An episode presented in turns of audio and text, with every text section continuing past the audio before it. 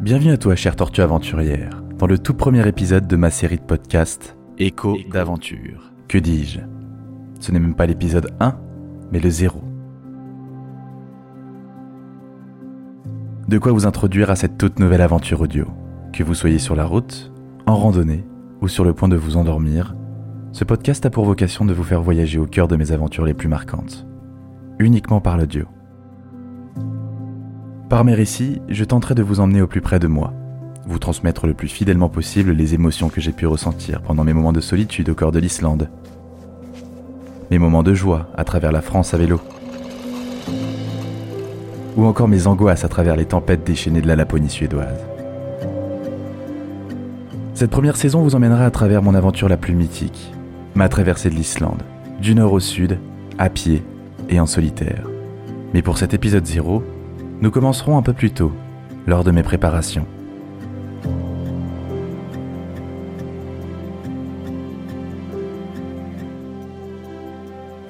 En mai 2019, je n'avais encore jamais campé seul de ma vie, alors j'ai pris la tente Une Place que Fort Clam avait envoyée, et je suis parti à une heure de Paris, dans la petite forêt de Sainte-Apolline.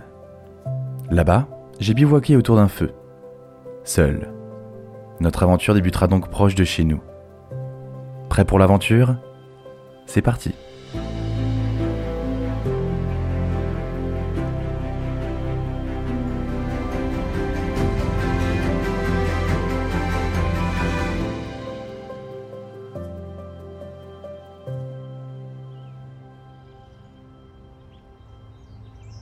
La forêt de Sainte-Apolline est une forêt départementale située dans les Yvelines, en France. Couvrant une superficie de 297 hectares, elle s'étend principalement sur la commune de Plaisir, et secondairement sur celle de Neuf-le-Château. C'est ici, non loin de chez moi à Paris, que je décide pour la première fois de tester mon équipement et de bivouaquer, en solitaire. C'était une journée ensoleillée, un merveilleux début d'été. Dans mon sac de randonnée, j'avais déjà tout préparé. Ma caméra, mon duvet, un matelas gonflable, quelques provisions, des couvertures, une petite guitare, un gros couteau un briquet et évidemment ma toute petite tente, une place que je testerai pour la première fois et qui m'accompagnerait en Islande. J'emprunte les petits sentiers pédestres de la forêt et m'arrête au panneau d'indication à l'entrée. Je jette un coup d'œil à la carte. Je constate que la forêt entoure un petit étang en son centre. C'est de marcher un peu là et on va essayer de trouver un, endroit ici, petit sentier pour essayer de camper. C'est proche de l'étang, peut-être qu'il peut y avoir un truc sympathique. Je décide alors de m'y rendre, puis j'irai m'enfoncer plus en profondeur, hors des pistes, à ce moment-là. Le bivouac n'est normalement pas vraiment autorisé dans les bois ou les forêts publiques. Mais j'avais constaté sur un site qu'à la forêt de Sainte-Apolline, c'était permis. Mais ça reste quand même entre nous, hein. Alors je me mets à marcher en direction de cet étang, qui devait se situer à environ 30 minutes de ma position. En marchant, j'écoute le bruissement des feuilles, les oiseaux qui chantent. Je croise la route de quelques marcheurs un jeune cycliste passe en trombe sur ma gauche. Je suis dans mes pensées. À ce moment, jamais je ne m'imaginerais les péripéties que j'allais vivre au centre de l'Islande.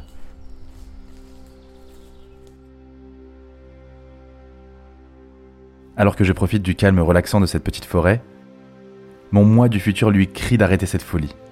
Mathis, arrête-toi là. Tu vas souffrir en Islande. Tu vas manquer d'eau.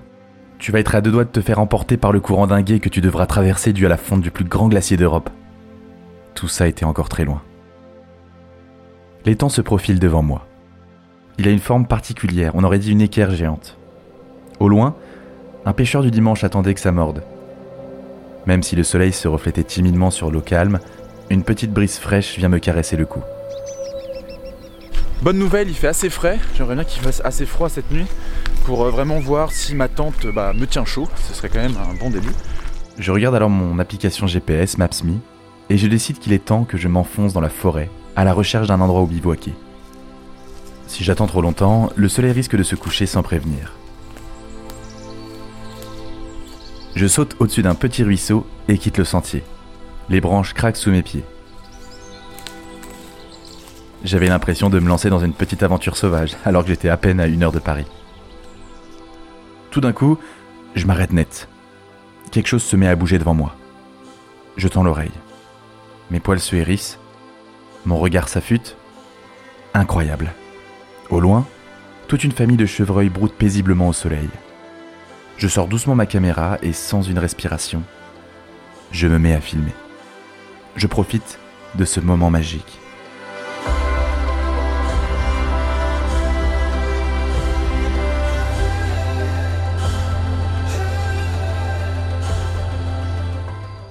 Mais d'un coup, un autre visiteur entre en scène. Le clou du spectacle. Une grosse boule de poil à la forme d'un étrange lièvre sort de nulle part, juste devant moi. Il me regarde l'espace d'un instant et se met à courir de toutes ses pattes. Waouh Quelle chance d'avoir pu assister à ce spectacle. Je me sentais privilégié. Bon, malheureusement, les chevreuils ont moins apprécié que moi cette visite incongrue. Et comme pour clore cette fabuleuse scène, ils disparaissent entre les jeunes arbres de la forêt.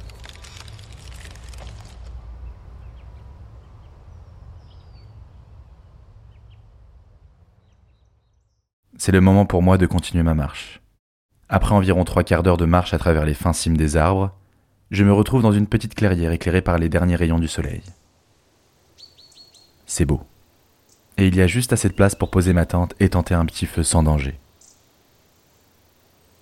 Première étape donc, poser ma tente.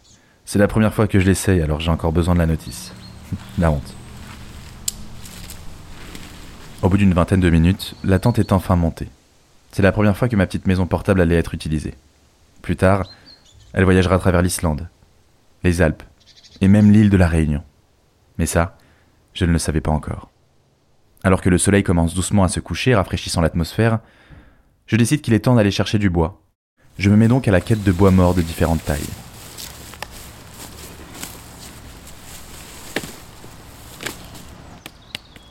Au centre de la clairière, je déblaye un maximum de feuilles pour éviter les accidents.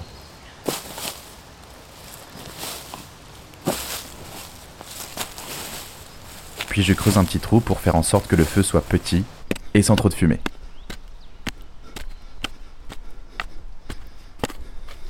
Heureusement, ce soir-là, il n'y a pas trop de vent. Mon foyer a une petite forme de pyramide pour qu'il prenne plus vite. C'est bon, j'ai du feu. Timide encore, mais il est là. Je crois qu'il commence à prendre. J'essaie de bien m'en occuper parce que il peut s'éteindre à tout moment, le bois est très humide ici.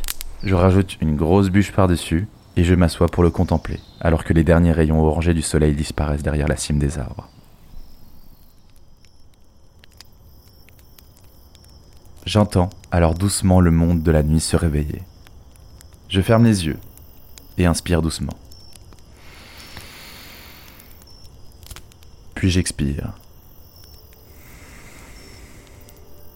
À ce moment-là de ma vie, je doutais encore de la Tortuga, de sa réussite, de mon projet en Islande. J'en profite alors pour déballer tout ce que j'ai sur le cœur face caméra.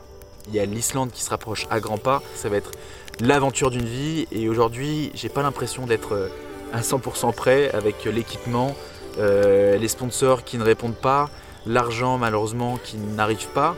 Je n'ai pas encore les, je n'ai pas les fonds nécessaires malheureusement à payer de mes, mes poches un projet de cette envergure. J'étais en plein doute. Je ne pensais pas que j'allais y arriver. Mais j'étais persuadé d'une chose, j'irai jusqu'au bout. Le Tortuga d'aujourd'hui aimerait maintenant lui murmurer dans cette forêt assombrie par la nuit. Mathis, tu vas douiller en Islande, mais surtout, ne baisse pas les bras. Ce que tu vas faire dans les prochaines années changeront ta vie et celle de milliers d'autres. Crois en ton projet, tu vas y arriver.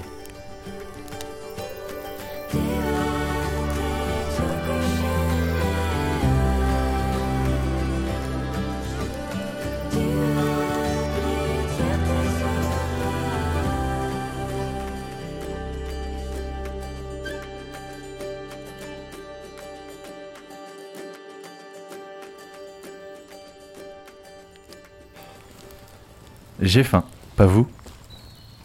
De mon sac, je sors deux grosses patates que j'enroule dans du papier aluminium. À côté, je sors ma gamelle que je remplis d'une bonne ratatouille faite maison. Je pose le tout sur la bûche embrasée.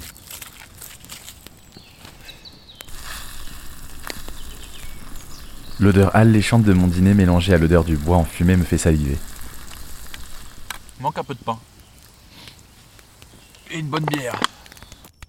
Pendant que ça cuit, je sors ma petite guitare et je joue un morceau.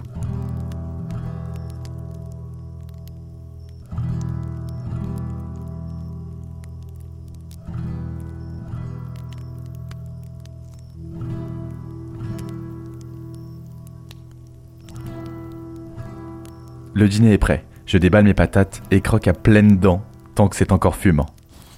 Mmh. C'est bon, mais c'est chaud.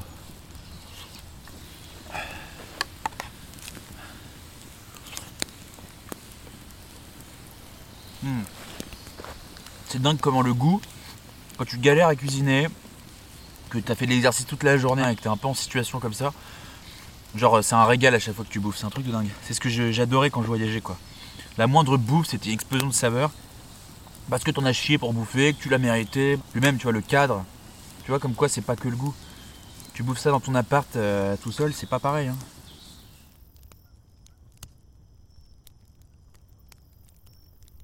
Je fais une rapide vaisselle, me brosse les dents et range le tout dans mon sac pour éviter d'attirer les animaux. Je profite encore des dernières braises, le regard posé sur les petites flammes dansantes. Je suis perdu dans mes pensées.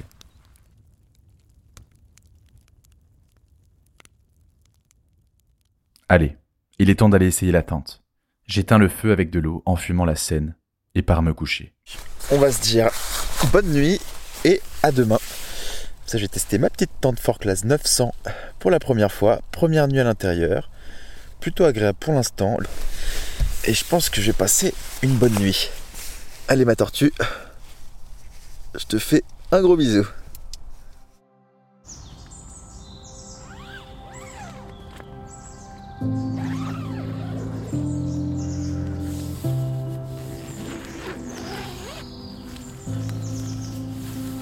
La nuit sera de courte durée. J'ai eu un peu froid cette nuit-là et un peu mal au cou. Je penserai prendre un petit oreiller pour l'Islande. Je vérifie que le feu est bien éteint. La tête encore endormie, je démonte, puis range la tente.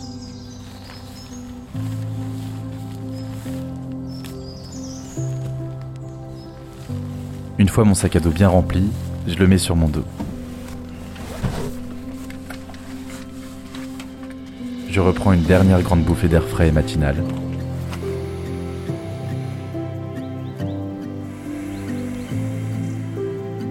J'écoute les premiers oiseaux chanter.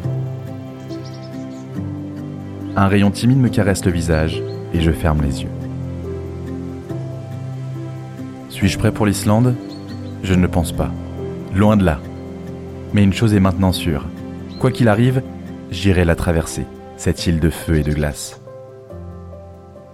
Ce petit moment dans la forêt de Sainte-Apolline peut paraître anodin, mais en vérité, il marque le début d'une incroyable aventure, celle de la Tortuga, et d'une passion de la marche et de l'outdoor.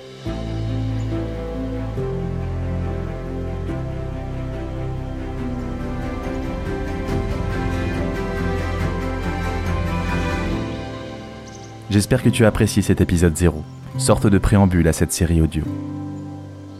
N'hésite pas à soutenir ce podcast sur Tipeee, sur Patreon ou encore en rejoignant la communauté YouTube. On se dit donc à la prochaine pour le début de la plus grande aventure de ma vie, la traversée de l'Islande à pied, du nord au sud. Seul? Oui, je l'étais. Mais cette fois, nous irons la traverser ensemble.